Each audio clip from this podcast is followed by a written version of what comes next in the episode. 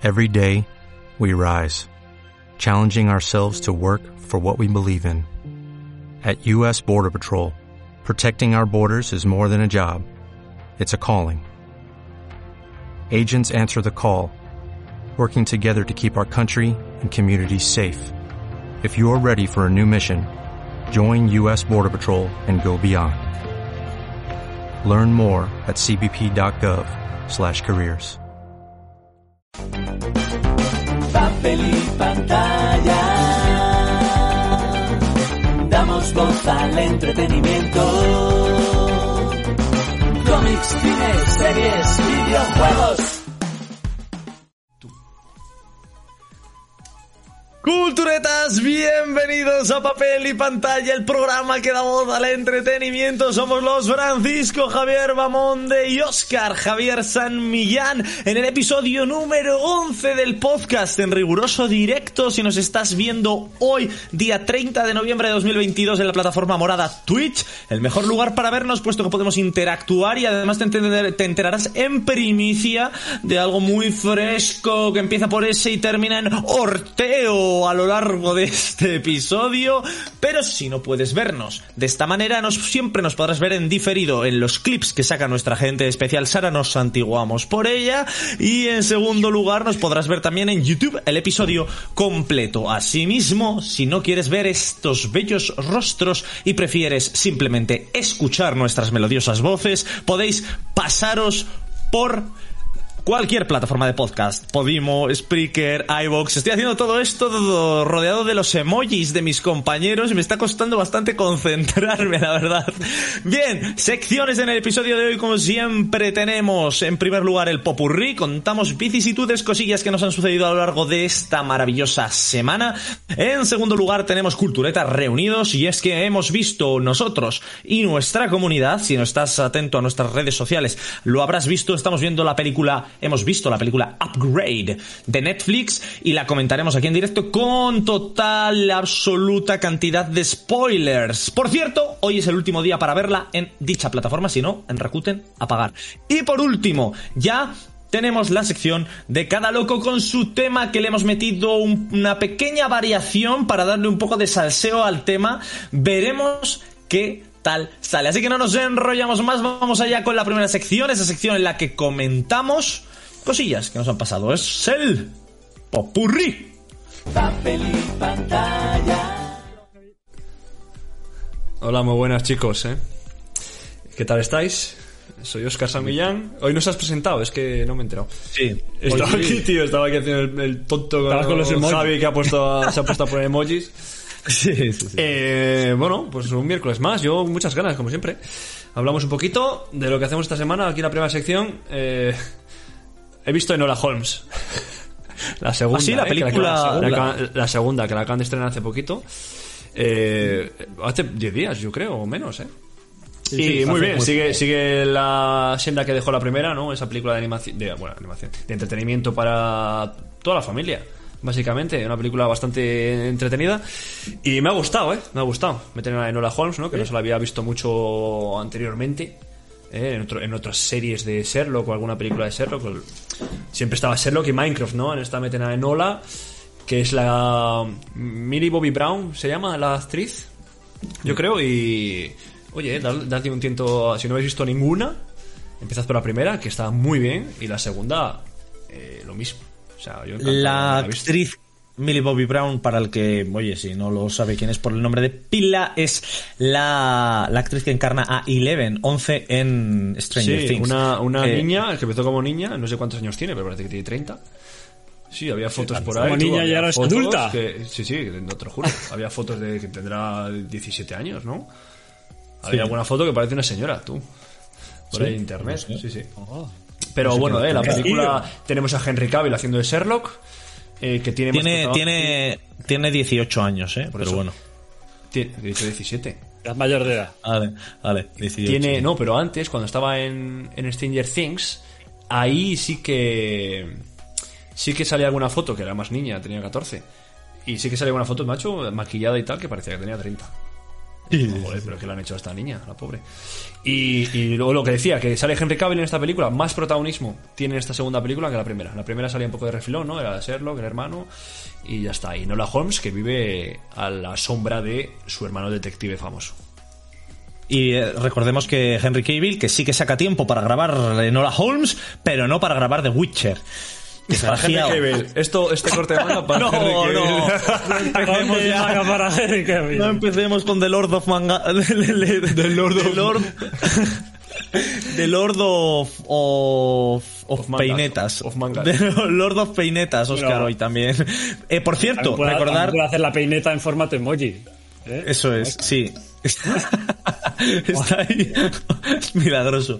Bueno, para el que nos esté escuchando y no entienda nada de esto, es que hemos descubierto la función de, en el programa que usamos para mantener lo que es la conversación y grabar, que es Discord, pues han incluido hace tiempo ya unos emojis, pero hemos empezado a usarlos ahora porque somos... Sí. eh, en- Por no ahí somos- dicen The Lord of the Middle Finger. ¿no? Sí, de Lord of the Middle Finger. Por cierto, en Enola Holmes, en esta serie, eh, además eh, es, es, es un poco, es, es, es el metafeminismo ya, porque si ya la propia cinta en sí misma es, es feminista, quiero decir, al final eh, se pasamos un poco de siempre Sherlock Holmes, Sherlock Holmes, analizamos a su hermana eh, Enola Holmes. Eh, además, esta segunda película también toca bastante los temas de, del sufragio universal, de la mujer y Sí, todo sí, esto. ¿no? la, bueno, la, la- es que, bueno, aquí va todo con spoilers. El que no haya visto en Enola Sí. Holmes la primera, bueno, la madre de, de los Holmes, ¿no? Se dedica, es un poco, eso va detrás, haciendo actos terroristas, ¿no? Pero para conseguir ese sufragio. Y la segunda sigue, ¿eh? La siguen buscando, o sea, sigue con sus Y va a haber más. activas. Y va a haber más Enola Holmes. Ah, sí, no. Está basada, está basada en una serie de libros, ¿no? Yo creo. Eh, puede ser. serie Pero es que yo creo- y además a la actriz le gustaban mucho los libros y por eso quería adaptar, quería participar activamente en la adaptación. Ajá. Aquí, Pues no, lo, la- no lo sabía. A Millie Bobby Brown. Sí. Sí, te has aprendido un A nombre y no Billy tienes más que Billy repetirlo. ¿eh? A Billy Billy. a- a- A Billy a Billy- Billy- a- Billy- a Billy- Billy- A la marrón, a la marrón. a Billy Papa Brown. Oye, por cierto, sí, va a haber más porque al final de la 2 sucede algo, Oscar. No sé si lo has visto. Pero al final de la segunda peli hay escena postcréditos. Ah, no la he visto. Luego la Y aparece llamando a la puerta de Sherlock. Holmes. un Spider-Man. hombre, un hombre con bombín que dice Minecraft. llamarse Minecraft, seguro. Steve Urkel. Watson. Ah, ah, sí, la vi, hijo, eh, lo vi, sí. Pero ahí me temes. Vale, vale. eh, Aquí es todo como. Bueno, ya sabéis, en la diversidad, ¿no? Pero que a mí, digamos, es. después de Sí, semejante es- película, buena película, a mí me da igual. O sea, mira, siempre, siempre pasa lo mismo. Siempre pasa lo mismo con estos temas. Sí, sí, sí. Meten a un hombre que no, no es el Watson real. Bueno, el Watson habitual, pero vamos. Pero el sí. Watson habitual, ¿no? Pues eso. Pues meten un, un hombre, no sé, sudamericano. Sí, no, sé si es sí, sudamericano afro- o afro- afroamericano, no lo sé, no me sí, acuerdo, sé. no me acuerdo. Sí, es negro, vamos, pero mm, que bueno, ya veremos a ver cómo actúa, que es lo importante. Eh, bien, seguimos, Javi, ¿qué nos traes esta semana? De película en película, tire porque me toca. Toma. Yo he visto. eh, he revisionado, porque ya la, ya la había visto, pero bueno, me apetecía otra Sí, vez. porque se digo, te han acabado las películas. Claro. No, pero es que, digo, tiene el universo superheroico, ¿no? Que ya está bastante pasado de sí, pasado de rosca, ¿no? Pero digo, hay una, me, me- me encantó, me dejó buen pozo eh, aquella película, ¿no? Aquella última película que hizo Hugh Jackman sobre cierto personaje llamado Lobezno, ¿no? La película de Logan. Logan. Película. Que Peliculón, sacaron o sea, la versión en blanco y negro también. También, también sacaron la versión de pero yo la he visto en color, eh, la original. Y, y mira, me, me ha vuelto a gustar, o sea, a pesar de que sí, ya sabemos que son superiores y tal, pero no sé, que Hugh Jackman tiene ese estilo para encarnar el personaje que siempre mola. Pero es y más luego personal, ¿no? Aquí no hay tanto Claro. poder sobrenatural. luego- Eso es, y además es que eh, el propio director eh, la lleva hacia un campo que, que siempre ha querido, ¿no? Porque recordemos que hizo sus truños anteriores. ¿Quién era el director? La vida de Lovendo, el James Magnon. Eh, y de hecho lo ha escrito él también, la historia. Y, de hecho también tuvo libertad, no sé si total, pero casi total para hacer todo lo que le viniera en gana, ¿no? Con el personaje, ya que era como el último cartucho yo, para, para darle la popularidad que necesitaba. o que ya, bueno, ya tenía, pero que había perdido por las películas anteriores. Entonces, aquí yo creo que lo consigue, hace una historia pues, con el tema de la chica que es, se la puede considerar como su hija, y que es también un experimento como él.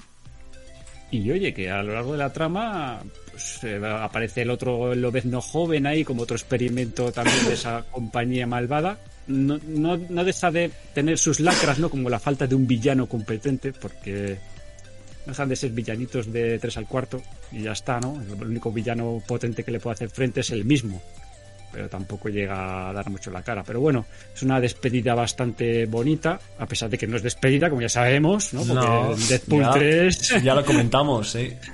eso, ¿eh? Ya comentaste tú, Oscar, yo sé que vamos a tener en breve Que- de vuelta y que lo cual estamos todos encantados. A raíz de eso, ¿no? Vuelve Logan, eh, vuelve Hugh Jackman, y luego salían ya tweets de. em, eh, el de que hace de Iron Man.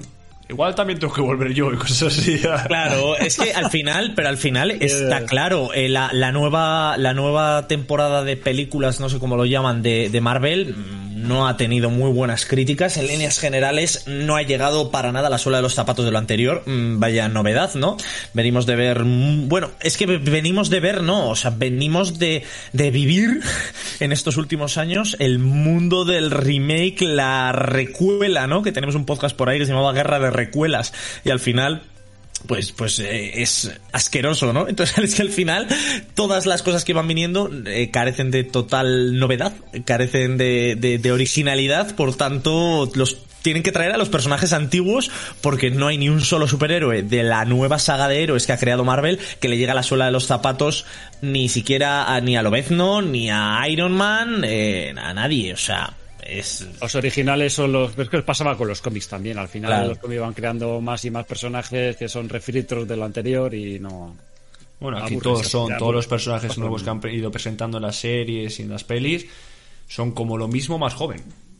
Eh, el, de- el tiraflechas, pues el, la- el tiraflechas más joven. Eh, el- eh, es que es así.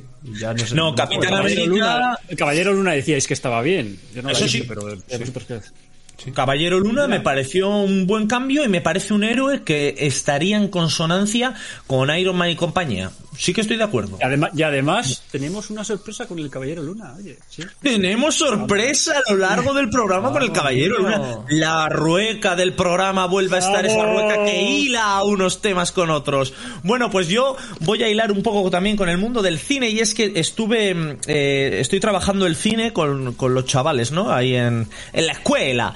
Y, y estuve hablando, claro, para, para, porque tienen que, hay que grabar un, un corto, un cortometraje, ¿no?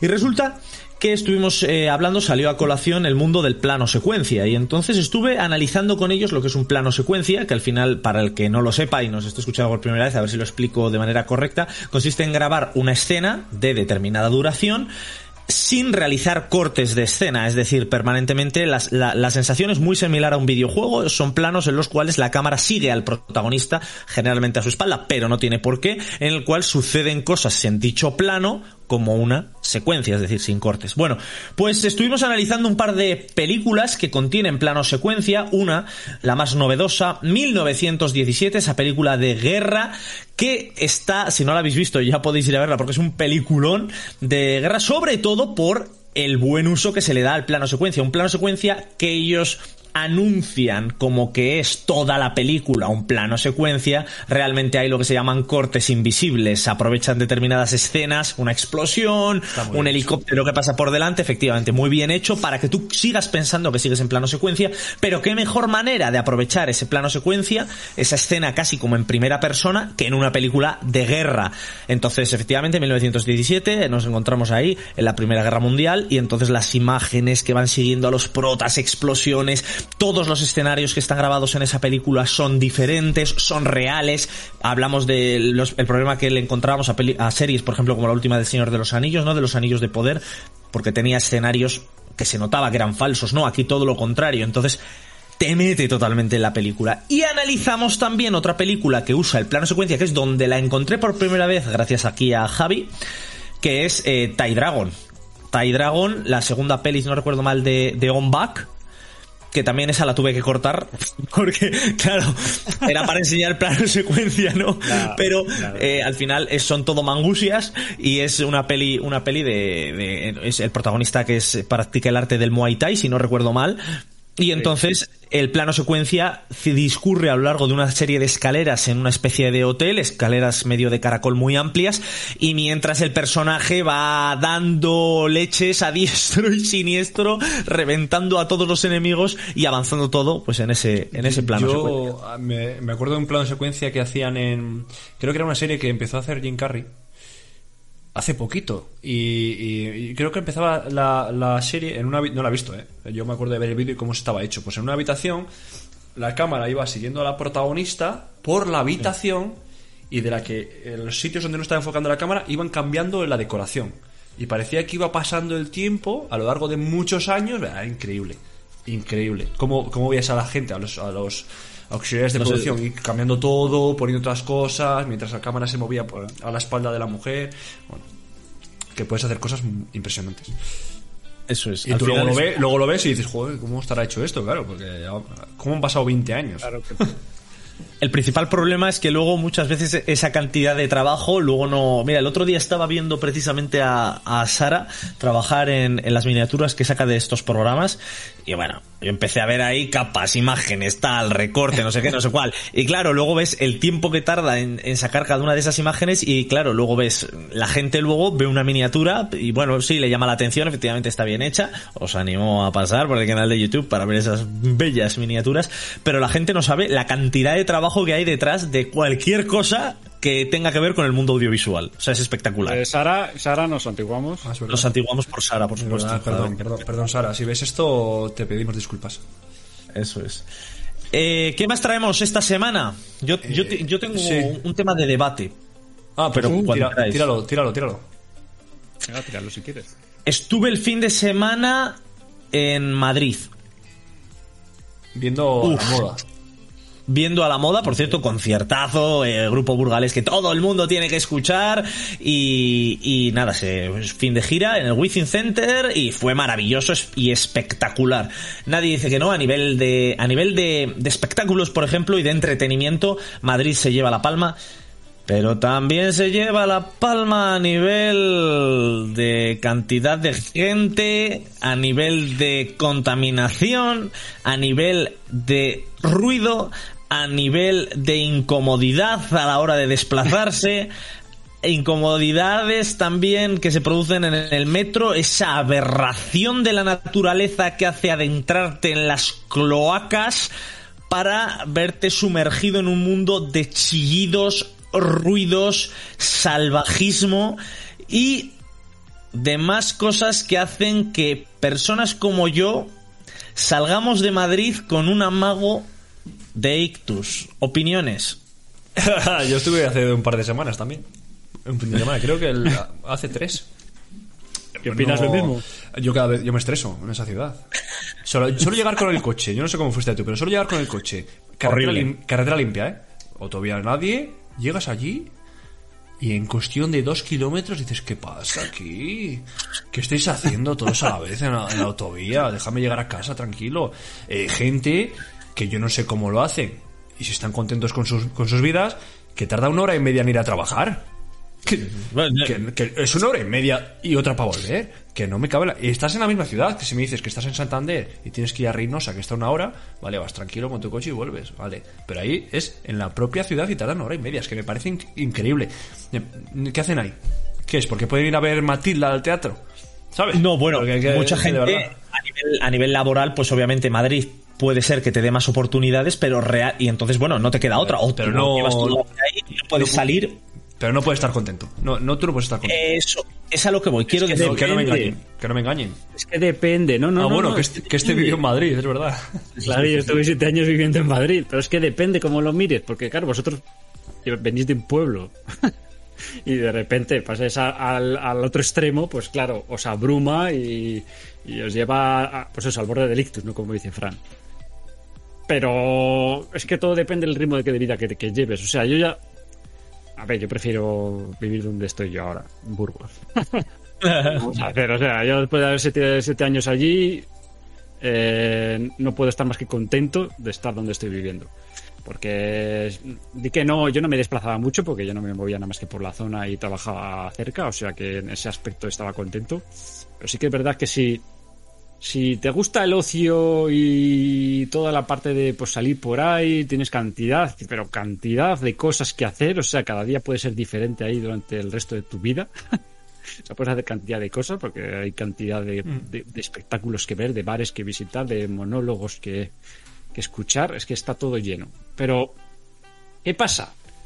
¿Por qué estoy en Burgos? Porque a mí ese tipo de vida no me gusta, ¿no? Entonces, Burgos sí, sigue siendo peor que un pueblo en, a- en base a nivel de población y del ruido y tal. Pero para mí, bueno, comparado con Madrid, es que es el bálsamo de... A ver, es que todo lo, todo lo que puedes hacer en Madrid es gastar dinero. Bueno, pero es que además... a gastar o vas al retiro a dar un paseo y que se te caiga un Pero árbol es que encima eso es lo que hacía yo. como hace Necesito años, ver al Pero retiro. Es- eso es, pero es que luego te vas por los parques, los, les echas un ojo y es que eh, caminando por esos parques realmente ves que no son, realmente no son bosques, son obviamente árboles plantados simulando un bosque, o sea, te sientes en una simulación de naturaleza. Y claro, em, a tomar viento lo que es el silencio y la tranquilidad de darte un paseo por el monte. O sea, claro, eso está lleno de gente en todo momento. Eh, y de hecho, por lo que veo, y eso me agrada, en el chat comentan también, al final tenemos esta pequeña tribu, ¿no? Esta pequeña familia, es un poco normal que la gente que nos siga, pues igual eh, esté en consonancia con nuestras ideas. Pero dicen por ahí, vivir en Madrid te ayuda a desarrollar tu sentido de supervivencia y tu resiliencia. y por ahí comenta también que les agobia muchísimo Madrid. A mí, desde luego, que me parece una ciudad. Bueno, bueno, pero más allá de eso, está la gente que se mata por vivir en el centro de Madrid. Eso ya me parece. O sea, Yo- chicos, yo lo- pero ni en la edad media- Ni en la edad media, se peleaba la gente por vivir en el centro de las ciudades. Los ricos vivían en los castillos, Pero tú... en haciendas apartadas. Sí. La gente no vivía en el centro. Pero es que el ser humano hemos llegado a un punto en el cual la gente quiere vivir en el centro de Madrid.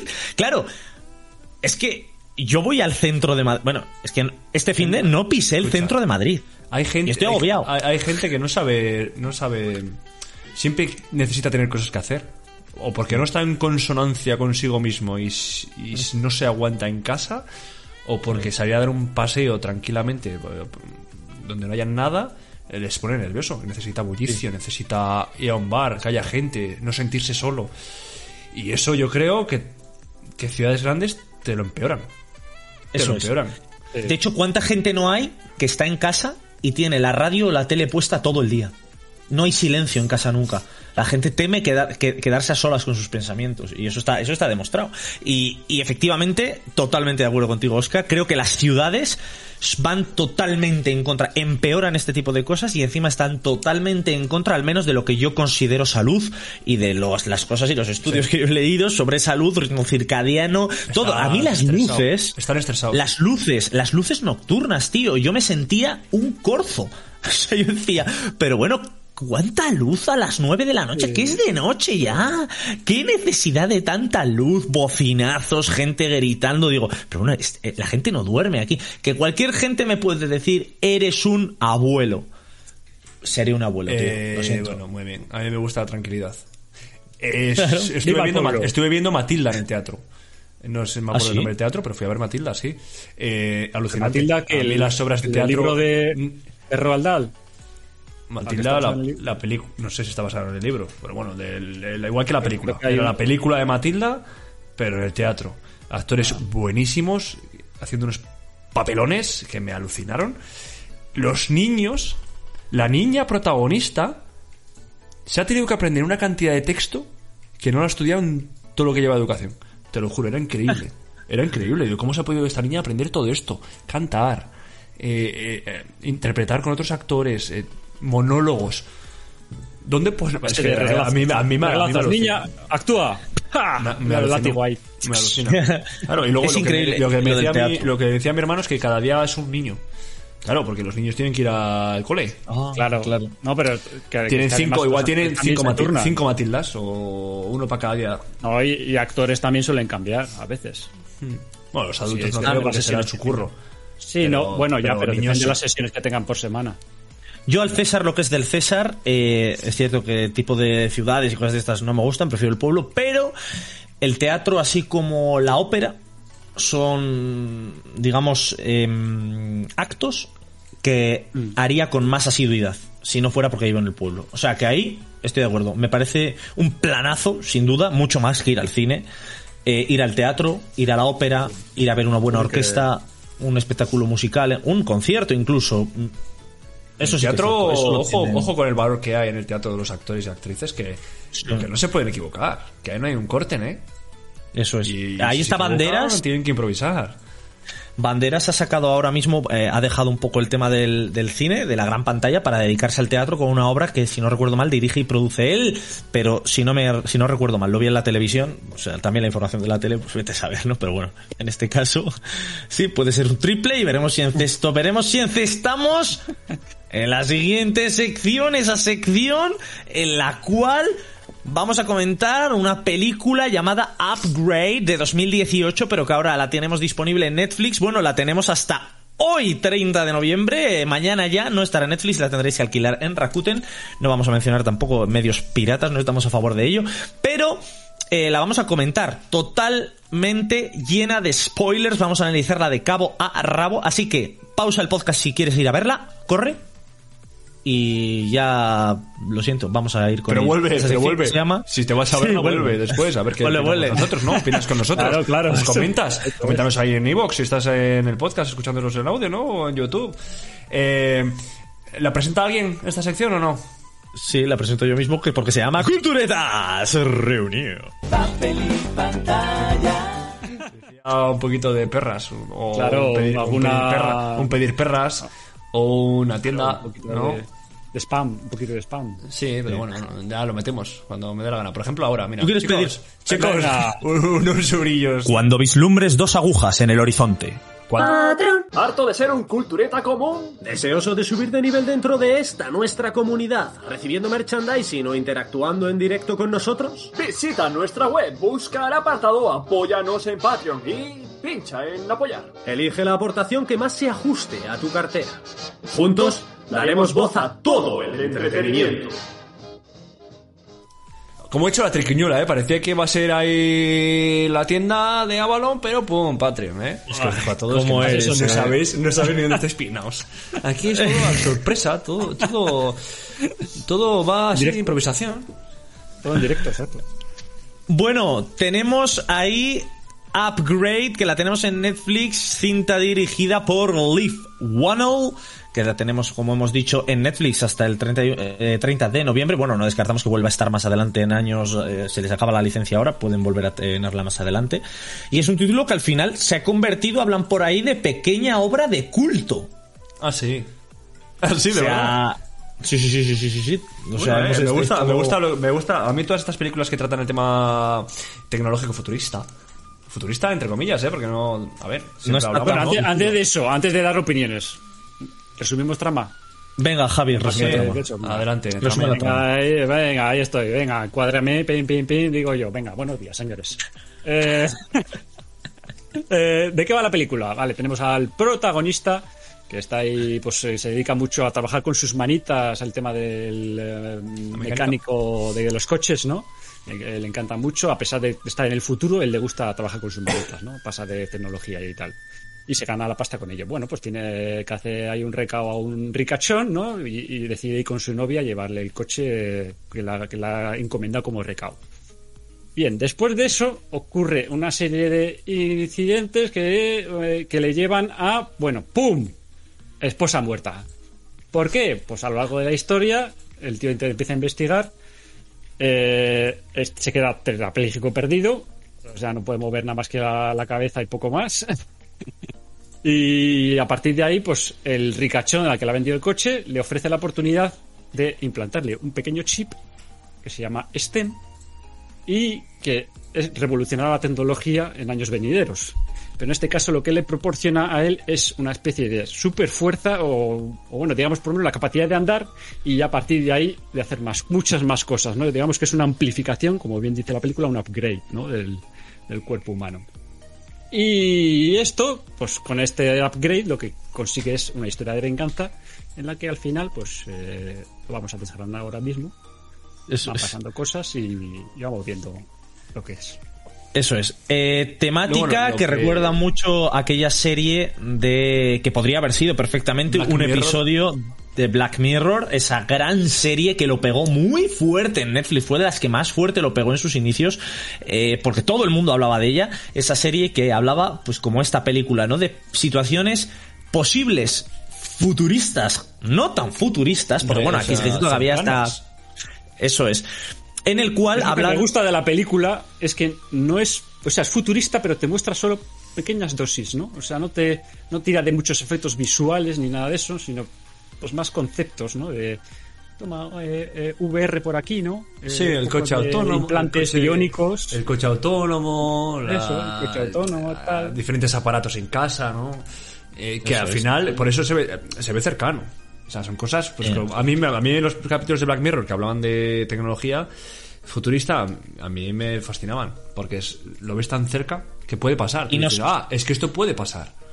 Y no solo eso, sino que además esta serie, así como Upgrade, esta película, lo que hace es poner un poco sobre la mesa situaciones con bastante trasfondo social, es decir, tecnológico social, de cómo las nuevas tecnologías están ocupando sitios muy importantes en nuestras vidas cada vez más y puede llegar un punto en el cual esa tecnología llegue de verdad a, causa, a ocasionar los grandes problemas en, en esta revolución que estamos viviendo hoy en día. Eh, para mí, eh, la película, eh, y es la base y lo que más me ha gustado de todo, es el desenlace final. Alerta spoiler del horror. Y es que esa tecnología STEM que le ha colocado ese ricachón en el cuerpo, al final eh, se vuelve, obviamente, como todos esperábamos, porque eso lo esperábamos yo creo que todos, hace, se termina ganando protagonismo dentro del cuerpo del individuo, del protagonista, hasta tal punto de que ya gobierna los actos del protagonista, le duerme la mente al prota y... Resulta, y ahí viene lo más interesante, que todo lo que le ha pasado de la muerte de la mujer, del accidente de coche, es el propio STEM, la propia eh, eh, tecnología, la propia inteligencia artificial que allá había gobernado la mente del ricachón y que es la que ha desenlazado todo para ocupar el cuerpo del prota. Y vuelvo, volvemos a otra película, después de la del último podcast, que deberíais pasaros por ahí, por- de hace dos podcasts, para hablar de aquella película que vimos eh, americana, a- a- americana-china, ¿no? Eh, esa película volvemos otra vez a un protagonista con una buena justificación. ¿Por qué es el prota y por qué STEM, esta tecnología, quiere gobernarle a él? Porque es una persona que está virgen en el mundo de la tecnología, no quiere saber nada de ello y ese era el que él consideraba, esta IA, era lo que él consideraba un hay ser cosas, puro. hay cosas ahí que no entiendo. El, el ricachón, ¿no? El dueño de la empresa tecnológica que está desarrollando STEM, eh, ¿qué? ¿Por qué le controla? O sea, que él no tiene implantado nada. A mí ahí me dejó un poco... No, tenía... por, son- por el casco, ¿no? Le decía cosas, pero que... eh, no tiene sentido. O sea, tú, a ti no tú, decides si te puede gobernar o no. ¿Qué pasa? Te, hackea los aparatos, el- el chip, y dices, ay, cuidado, voy a hacer lo que diga porque si no, en vez de romperlo con un martillo, porque solo había uno, recordemos, había un STEM. Por eso el, el- el STEM quiere gobernar el cuerpo, matar al ricachón para que no se hagan más y ser el único eh, aparato tecnológico que está gobernando un ser humano y ser Dios, entre comillas. A mí que a mí esa parte ya ahí me tiembla un poco, ¿eh? Pero yo no sé si realmente la película quiere que tú, eh, digamos, ahondes tanto. Es decir, No, güey. Yo sé. creo que, que no te lo explica porque no le da la gana, sinceramente, porque te lo podrían explicar. Pero es que yo creo que hay películas como esta en la cual, efectivamente, estoy contigo, ¿eh? yo no lo había visto por ahí y es cierto que ahí puede haber un agujerillo de guion. Pero realmente no afecta en la trama. Al final, y tú no sabes, te lo pueden ligar diciéndote que sí, que él se hizo el implante, el implante antes y que no solo había ese chip, No, sino que había pero- otro. Pero no, porque No lo sabes. entonces ese final. Porque el final es, es que quiere matar al ricachón para que no se hagan más. Que no, no. Bueno, nada más que le mate porque tenga un- un chip implantado ya. Claro, ahí está. Claro, Bueno. claro, un chip previo. Un chip No, previo. pero, pero, pero el STEM no- o le sea, ha que no hablado por, sabe. le ha hablado por un auricular. Entonces, O no. bueno, no que- sabemos. que vamos a otro Sí. personaje. ¿Qué me opinas de la detective? Qué pesada. integral. No- vale para nada, además. Deja, pero no, deja, tra- deja eh, tranquilo. simplemente pues a- alguien que, ha- que haga un poco de, de piedra Escucha, ahí. escucha, deja tranquilo al protagonista, veta. Que encima que estaba haciendo el trabajo que tienes que hacer tú. Y no paras de seguirle, macho, que estás investigando más al protagonista. A ver la suela del zapato, le pongo aquí un micrófono. todo. O sea, encima que te está haciendo tu trabajo. Es que a mí me... Y luego hay un momento, tío, que... Ayer, ayer me fui... La vi ayer. Y me fui a la cama haciendo el gritito que hace el detective cuando está... Está en la casa del ricachón, el protagonista con este ya controlándole y el detective, ¿no? Es un- eh, la detective. Y la coge y hace... "Ah". No sé qué es, tío. Pero un grito ah, ah, rarísimo, ¿no? Yo, bueno, yo la vi doblada. Entonces, igual en, original está bien, pero en, en Claro. doblada. No me. "Ah, ah", la coge así, como la tira por los aires y hace. "Ah". Ah, claro, es que yo la veo en voz original. Sí, claro, claro, no me la eh, atención. doblada, eh, increíble. Me fui a la cama y igual estuve, igual lo dije 50 veces. Está- la verdad es que el prota- la, la- la policía además tampoco tiene mucho sentido. Lo que hacía guay al prota es que no usaba la tecnología. Claro. Y la poli tampoco usa la tecnología. ¿Por qué? Pues porque era muy difícil reproducir una persecución en vehículo si la protagonista usa un vehículo artificial, o sea, manejado por IA, porque sin más STEM habría reventado ese vehículo. Pero claro, al final es una conveniencia de guion en sí misma, como ha dicho Javi. No deja de ser una, una piedra en el camino necesaria mí- para que haya un malo en el cual tú entretenerte o algo Claro. así. No sé, es que sin más, no, no mola. Pero el gusta. protagonista, la verdad es que mola, ¿eh? O sea, ese tío que ya le he visto más veces y de hecho le, le, le dan similitud con Tom Hardy. Sí, muy, muy, La se habéis parece mirado mucho. ahí, Es que se parecen Sí. mucho. Además, con la barba y tal, pues parece. Bueno, de hecho, incluso esta película la han asemejado a Venom por el hecho de que, como habla con el personaje, hablan en, Sí, hablan consigo, mismo y tal, pues tiene un cierto parecido. Pero vamos, más allá Hombre, de eso, no- todo esto de la IA también está, se vio un poco en, en las peli de los Vengadores, ¿no? La era de Ultron. Al final la historia de Ultron y, y Jarvis también tiene ese toque de esa, te- ese, ese afán del ser humano por crear una tecnología superior que al final se vuelve en tu contra. También, Pues me- obviamente, la gran predecesora Terminator. Es que al final es así, hay que, men- Sí, sí, hay que sí. mencionarla.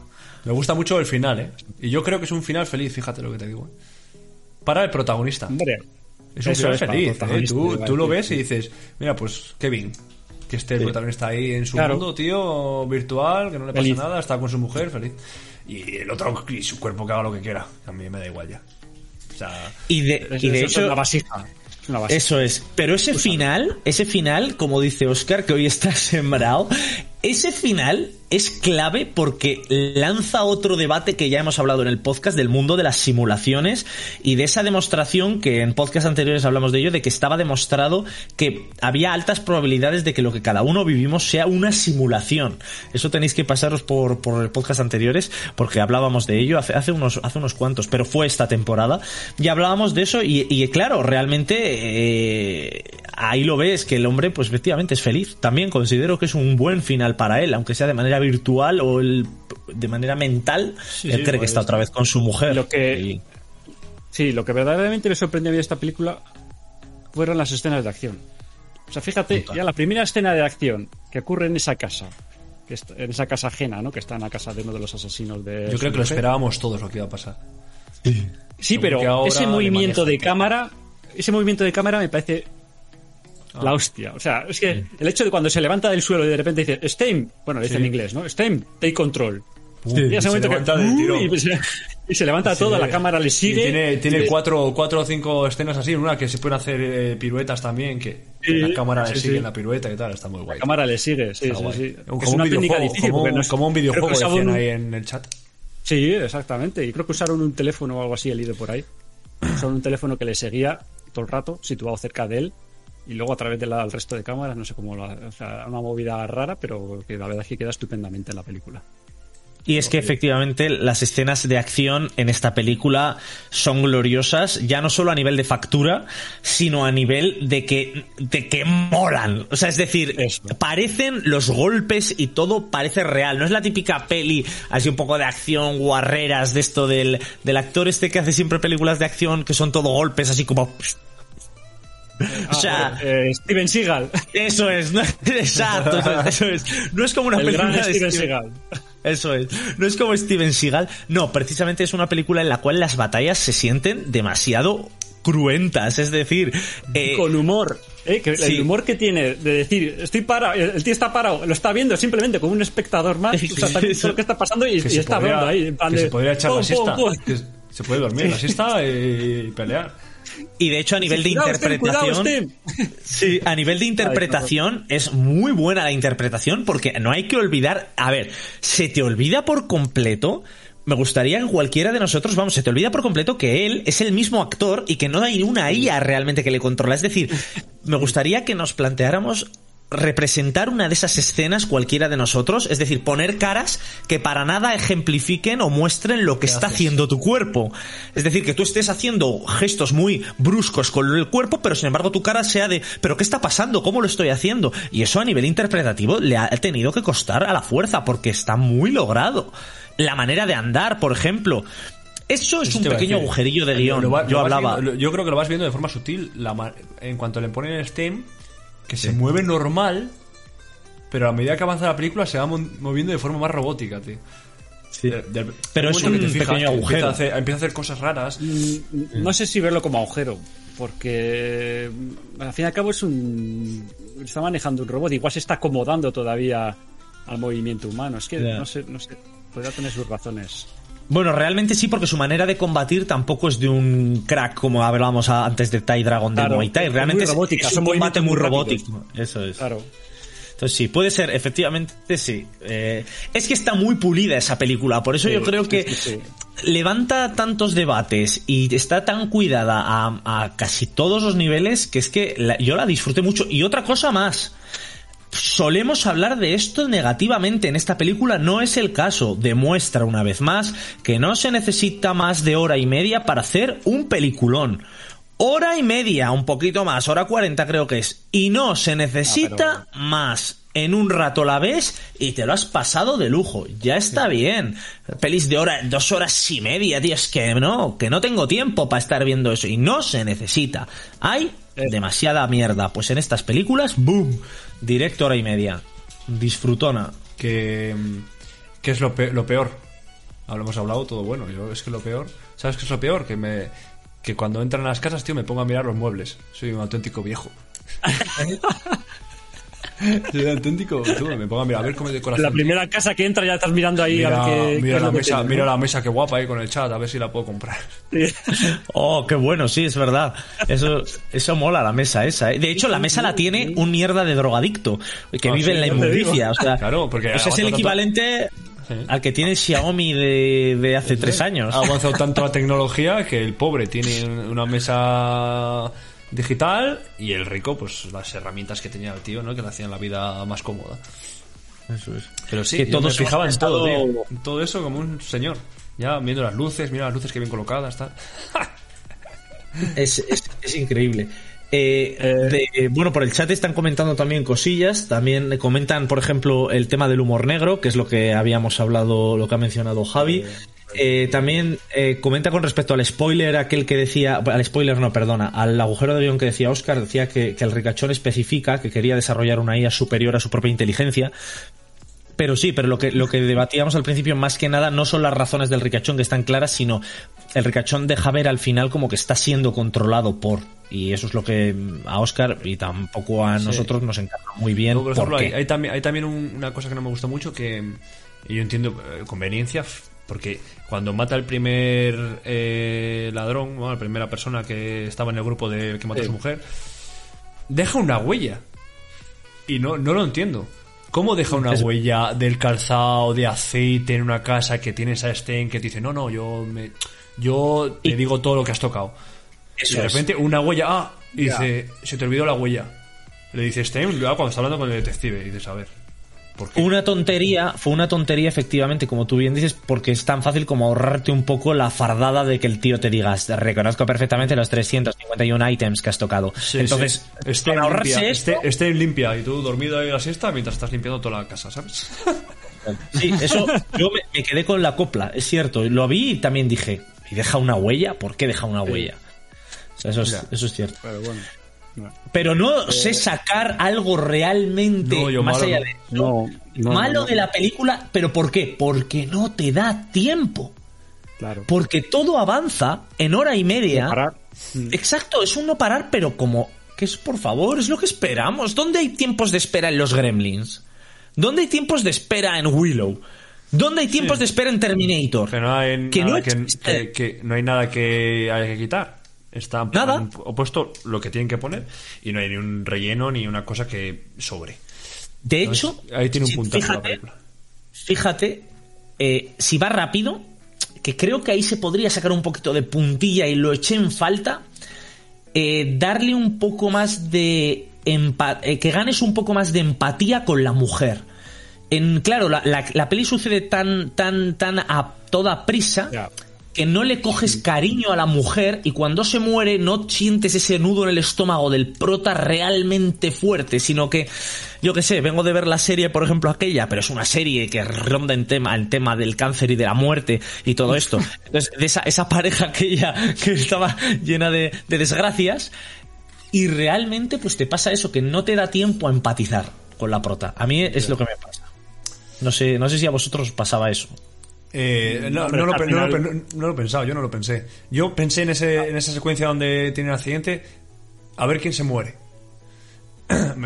No sabía Ya. muy bien quién era el prota porque han pasado 10 minutos, ¿no? Al principio ves al hombre que está arreglando Claro, el coche y ya está. claro. Pero luego eh, es, coprotagonizan las escenas siguientes.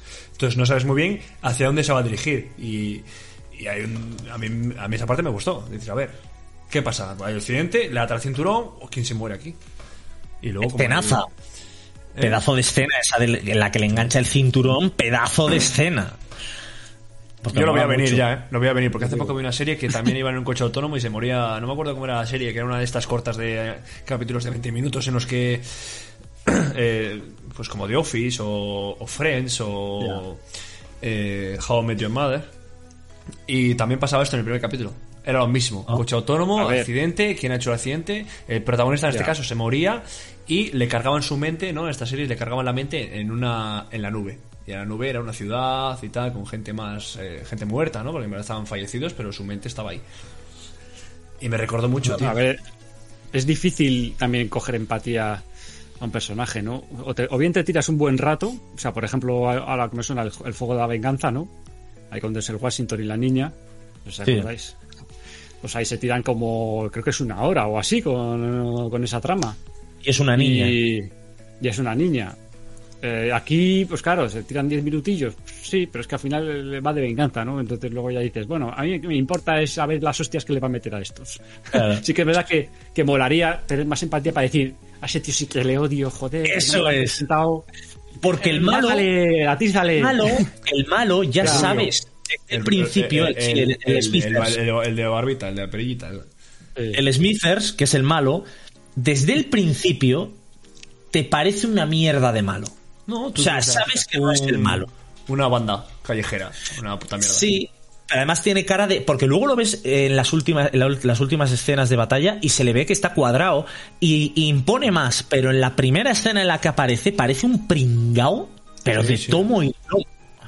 Entonces no te, no te da esa sensación de dices, "Va, este se les merienda en dos minutos. De hecho, yo pensaba Sí. se les iba a merendar en las- los primeros 15 minutos y después ya iba a hacerse como una especie de superhéroe. Fíjate lo que pensaba. O sea, digo, el, "Ah, tema, este el, tema ya de desarrollo tecnológico de esta gente que estornuda y ellos hay unos mm, nanobots bueno, bueno, yo- Y luego cómo se carga el arma así con el metiéndose Sí, sí. en el hombro, ahí Pero vamos en el, bíceps, ahí a mí lo de la Pero- chus lo de la chus me sobró completamente me sobró Sí. ¿eh? ahí sí mira hay un punto malo me sobró digo pero qué es esto tú tranquilos ya está Sí. no, me- pongas pantomimas porque eso no es real lo otro lo- todo lo demás tecnológico igual lo ves más cercano pero una chus una chus eh, y se le meten unos nanobots, a- nanobots. a- a- a- al otro y le matan por dentro al del bar dices eh, esto me sobra esto no no no es esa, no es, no, no es esa No lo veo tecnología que tú puedes ver que puede pasar Pero no voy a eso. Yo voy. Es lo mismo que lo de limpiar las huellas y que luego se deje una. Creo que peca de sobrao. Porque si una chus es capaz de hacer eso, ¿por qué no le escupe al protagonista, a STEM? ¿Por qué no le escupe o voy más allá? Si STEM es una tecnología superior a la de estos militares, ¿por qué no él es capaz de hacer lo mismo con su propio estornudo y su propia saliva? O sea, no sé, realmente eh, era tan fácil derrotar a Stem como que el tío en vez de pelear con las manos empezara a, lo, a lo asqueroso, tú. Eso es empezar a escupir como el puñetero pato Lucas y llenar a todo de babas en la escena, ¿no? O sea, al final todo.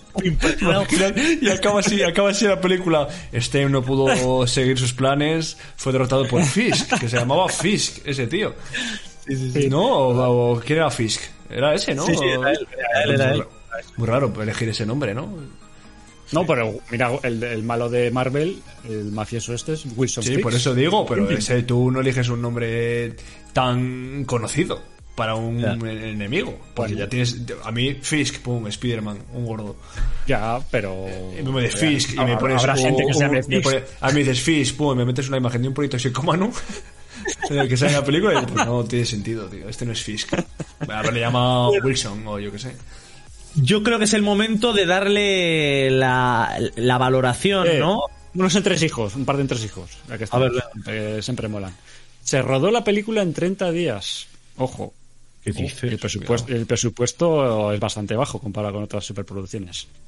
Y ya por destacar al director, mm, creo que no fue su primera película, porque su primera película fue igual la tercera parte de Insidious, quiero recordar. Eh, pero fue guionista, eh, hizo pareja con James Wan en, las, en, la, en la primera de Shaw. Eh, luego ha sido colaborando con él durante unas cuantas películas más. Y de de hecho fueron muy, fueron muy, muy, muy pareja, sobre todo la de Insidious, la primera, también estaba. Y de hecho era protagonista, bueno, protagonista, era uno de los secundarios, de los que iban a la casa de la, de la señora mayor, que eran como unos cazafantasmas, que eran unos cachondos, uno gordito y otro flaco. No sé si lo recordáis, en la de. Insidious. No, no, no. Eran dos no. como ahí que, que parecían que venían ahí con cachivaches y tal, en plan cómico, era el punto cómico de la película. Sí, pues uno de ellos era el, el director. Y, o sea, que también ha hecho sus pinitos como actor. Y de hecho, uno de sus pinitos como actor fue también en la primera de Show. ¿Ah, Era sí? el- de los dos que estaban encadenados, era el jovencito.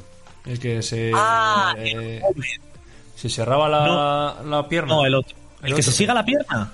No, el otro. No, el que se cierra la pierna era el otro. Eso es, eso es. El jovencito. Qué fuerte. Tú. So peliculón, por cierto. Bueno, Bueno, para mí Pepo leyendioso. Eh, nota, yo a este le pongo un pepo de oro. Pepo de oro. Tampoco Para me- mí, Está muy bien hecha, pero tampoco es que me llega a una cosa que yo me vaya a acordar de aquí a toda mi vida, ¿sabes? para mí Pepo de Oro Yo- igualmente. No le voy a dar el Pepo de diamante, el Pepo leyendioso, porque bueno, tampoco le... Exacto. Pero Pepo de Oro cumple fenomenal, sobradamente con lo que busca como película. Javi. Yo también, yo Pepo de Oro, pues que no me canso de verla porque no es la primera vez que la veo. y siempre me ha gustado porque es una peli que es corta y la ves y. Y oye, que es que te entretiene. Claro, y luego la vuelves a ver y dices, bueno, como dura media hora y media, pues la puedes ver tranquilamente, la puedes revisionar. No es como un libro de 3.000 páginas, ¿no? Que te, que te lees. Bueno, chicos, eh, seguimos en la última sección porque parece que nos ha gustado la película que hemos estado hablando de ella, desmirándola bien, ¿eh? Sí, como, como había que hacer, se lo merecía. Así que chicos, vamos a hacer un break en este episodio. ¿Por qué? Porque fruto de nuestra asociación con una tienda de Burgos, la tienda de Burgos de nuestra infancia, la tienda de Burgos de nuestra edad adulta y la que será nuestra edad anciana, tenemos un pedazo de sorteo con ellos. ¿Quiénes son? Va a dar entrada a su propia cuña, ya la conoceréis de la semana pasada. Hablamos de Avalon Burgos. Cuando vislumbres dos agujas en el horizonte, Cuando el viento gélido disperse la bruma. alcanzarás Avalon Burgos. Comics Merchant, juegos de mesa, Magic, Warhammer. En calle San Julián 4. Avalon, donde descansan los valientes. Donde descansan los valientes. Vamos, niño. Estoy enamorado de la música que pusimos de fondo en ese anuncio. ¿eh? Me parece brutal. Bueno, pues aquí tenemos el sorteo para celebrar esta asociación. Este este no es más que el primero de muchos y según estamos eh, realizando este sorteo ahora mismo, que no lo estamos realizando, sino que lo vamos a anunciar, en nuestras redes sociales eh, aparecerá un post con todas las bases del sorteo. Recordad que todos aquellos culturetas Patreon, es decir, que nos apoyan y que son mecenas nuestros, tienen participación automática en este sorteo como en todos. Y no es necesario que estén en el directo ni cosas raras. Sin más, por ser Patreon, estás dentro del sorteo. ¿Cómo participar si no eres Patreon? Pues tienes que seguir las bases que encontrarás en nuestras redes sociales. Este es un, un sorteo que vamos a hacer inaugural, como hemos dicho, para celebrar esta, esta bella asociación, pero debéis estar muy atentos, suscribiros, seguirnos en todas las redes sociales y participar, sobre todo en los directos, si no queréis ser Patreon, que es muy respetable, aunque os odiaremos por ello.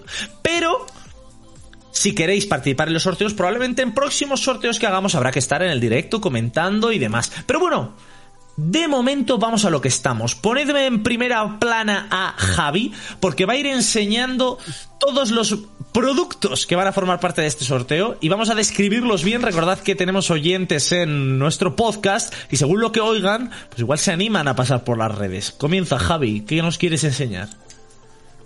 Como el primer producto, vemos usted, verán ustedes aquí una hermosa caja Dentro contiene una hermosa figura de Guardianes de la Noche. Eh, Kimetsu no Yaiba. Kimetsu no Yaiba, que es el nombre original de la, del manga y del anime. Eso es película, una figura película, de espera, ya, ya, añado, añado. Película más taquillera de la historia en eh, Japón, ¿no? Creo que fue. Ni idea. Ya te lo digo yo. Vale. Pues una figura de acción de Kimetsu no Yaiba. No vamos a mencionar qué personaje es. Creo que de los que estamos aquí no ha visto ni Peter, la, vi. serie. Yo la he visto. Sí. Claro. ¿Y qué personaje es? Eh, el que sale en la figura. Eh, creo que es, el- que- eh, creo que- es que no me acuerdo, tío, yo creo que es, es que el protagonista no, el protagonista era de verde. Este no sé quién es, no, me no sé. No sé porque no podemos ver No los colores bien con claridad porque la caja hace efecto croma y Si va, de, si va- de verde es el protagonista, sí. Eh, siguiente verde, producto, siguiente producto, Chapu. Figuraza Vamos, figura de. Kimetsu no Yaiba. Siguiente, para los que no le gusten las figuras, eh, todo este sorteo se va a entregar y todos estos productos van para una única persona. No es que haya un producto por persona. Como participes y ganes, te llevas todo esto. Se va a llevar la figura de Kimetsu no Yaiba, más Este hermoso cómic, mi amigo Dahmer, por Death Back Death. algo que comentar. Javi. Editorial Astiberri. Tapa Este, dura, le- le- cartoné. Debo, debo decir, esto, esto es el, el hermoso Ah, no es tapa blanda, que no, que, no, que no le gusta el cartoné, ¿no? Pero bueno. Este cómic trata sobre la serie, bueno, trata sobre la vida de Jeff Dahmer, el asesino en serie, que, bueno, también tiene la serie en Netflix, ¿no? Dahmer. Y, Sí, y se ha está vuelto muy- muy popular. Y justo y, salió, eh, salió la serie antes de Halloween. Mucha gente eh, cogió la idea. Voy a disfrazar de Dahmer. De hecho, su autor fue un compañero de clase de Jeff Dahmer y comenta toda Oh. su amistad que tuvo con él porque estuvo bien cercano a él. El dibujo, como veis, es muy underground, es muy... O, quería, o quería pillar dinerín ¿eh? y dijo, bueno, yo fui a clase con él, voy a aprovechar. Eh, no, no te digo que no, pero lo hizo con total respeto y la verdad es que mola bastante y tiene su mal rollete. Eh, me comentas, Javi, que en nuestra biblioteca personal contamos con este cómic, ¿cierto? Contamos con este cómic. Tendrás que traérmelo. Eh, vale, Eh. siguiente. tenemos cómic, tenemos figura. ¿Qué más tenemos? ¿Qué nos ha preparado nuestros colegas de Avalon? ¿Más? Pues otra figura, pero esta vez de la colección más famosa de las figuras, un señor Funko de Moon Knight. Ahí tenemos la figura de Moon Knight, ese Funko, que la verdad es que está muy guapo. Si no me, pare- si no me equivoco, detrás cuenta con espe- un pequeño cómic, puede ser, de Moon Knight. No, parece Sí, que sí, es la versión de la primera, ¿no? El primer cómic de Moon Knight, ¿no? Que pone ahí encima 25 centavos. Sí, eso es. Y ahí la tenemos. Para todo amante de los Funcos, ahí la tiene esta edición, digamos, especial de, de Moon Knight. ¿Cómo, ¿Cómo molaría tener a, a, a Moon Knight y a Konsu, eh? Cómo molaba Consul, la verdad es que molaba el, do- el doblaje de Consul en la, en la serie. Bueno, pues ahí tenemos un Funko, es decir, figura de acción de Kimetsu no Yaiba, el cómic de Dahmer. Seguimos con un Funko. ¿Qué más tenemos? No puede haber más, Javi, no puede haber más. Pues, pues tengo otra cosa más. Tengo otra No cosa me más, lo puedo creer. Con vosotros un juego de mesa de Godzilla King of Monsters. Todo su tablerito con sus figuritas, sus daditos para jugar con Godzilla y sus amigos. ¿No será este el pack de sorteo más variado que ha existido en todo Internet? Es Eh, increíble. Juegos de mesa, cómic, figuras. ¿Qué más podemos pedir? A mí me da pena no poder participar, te lo juro, ¿eh? Qué, va- qué va- qué variedad, macho. Claro, es que para todos los gustos. Bueno, siempre me, puedo quedar yo con todo y ya está. y También se podemos acerca poner- y se acerca a Navidad. Lo que no te guste, lo envuelves, niño. Lo regalas. Eh, tanto pensado. Eso es, pues la verdad es que con este sorteo, con este sorteo mola mucho pasar esta próxima semana porque tendréis que participar durante los días venideros de la manera que queráis, pero recordad que si sois Patreon tenéis participación directa en todos estos sorteos que vayamos organizando con nuestros colegas de Avalon. Participación directa, chat privado con nosotros y con el resto de Patreons. Un marcapáginas, una chapita y eh, más cosas. No sé cuáles, Sí, no, no, me acuerdo. Una camiseta, dependiendo del apoquinamiento.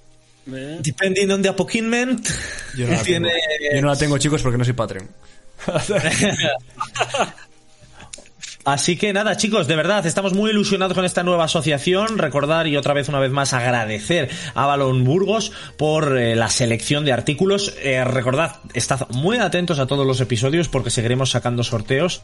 Y yo creo que podemos pasar ya sí que sí, con tras otra vez, una vez más, escuchar esta maravillosa cuña de Avalon que tanto nos gusta, podemos pasar a la siguiente sección. Esa sección en la cual, muy atentos, porque tenéis que escribir ahora mismo en directo en el chat una palabra o una temática durante lo que dure la cuña de Avalon.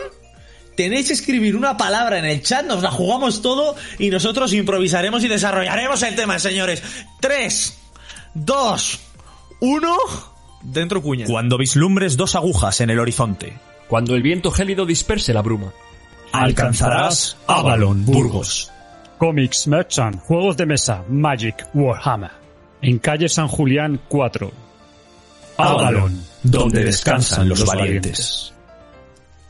Bueno, una sección que tiene que ir rapidita porque nos hemos pasado de tiempo, niños.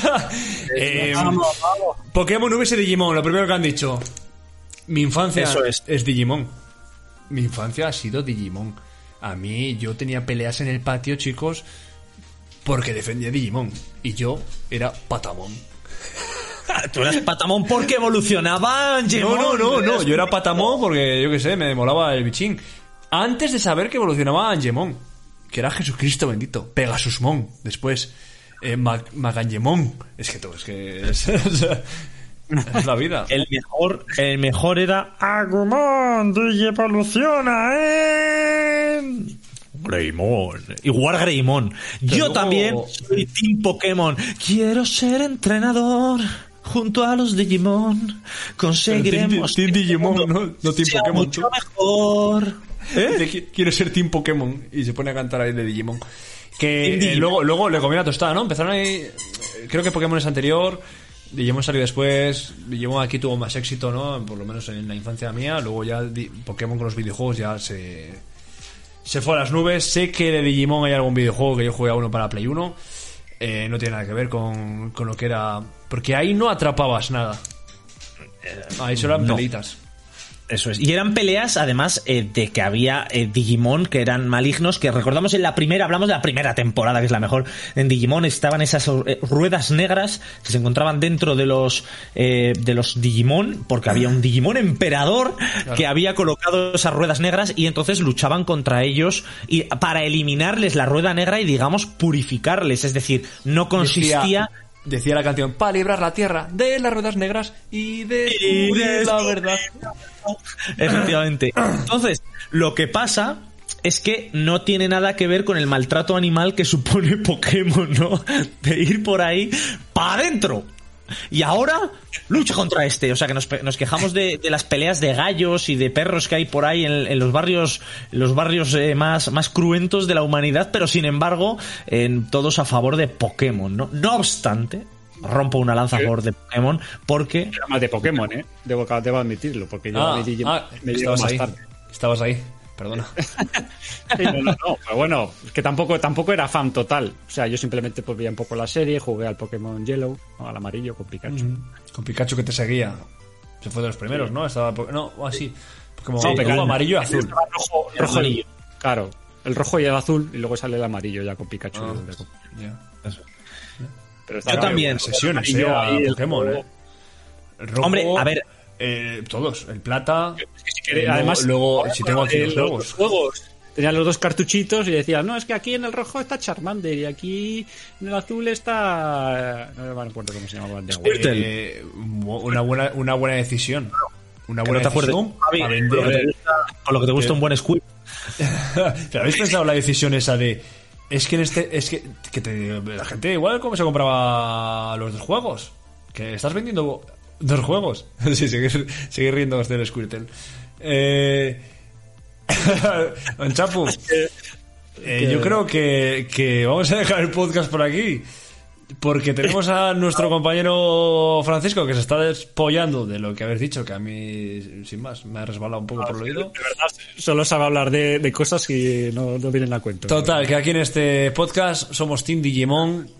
Eh, gente, gracias por el comentario. Yo creo que vamos a terminar por aquí el podcast. Porque estamos, uno poniendo, para los que estén escuchando, uno poniendo berenjenas de emoji en su pantalla. Uno rojo, como un tomate, de reírse. Y parece que yo soy el único que está aquí sereno. Así que, chicos, eh, Fran, si te has recompuesto y quieres despedir el podcast como lo haces tú, adelante. Sí, pues claro que sí, compañeros. Es que encima es ridículo, es tristísimo. Se me han empañado las gafas, tío. Es que parezco repula cerda, tú. En fin. En fin, Aquí somos todos. que, no, que no se recompone. Despide, despide, Puluku, despide. Eh, pues nada, gente, eh, como todo, es que no sé cómo lo despide Fran, yo no tengo el guion. Eh, Podrás Como escuchar toda, de- como de- toda la semana, como- no, decíamos, como todas las semanas nos podéis encontrar, nos podéis ver aquí en papel. Pantalla. Venga, chao. Vaya mierda de outro.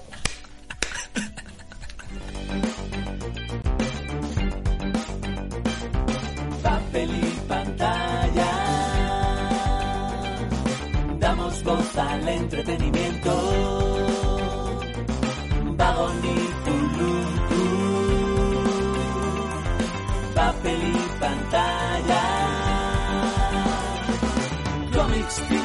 Series, videojuegos.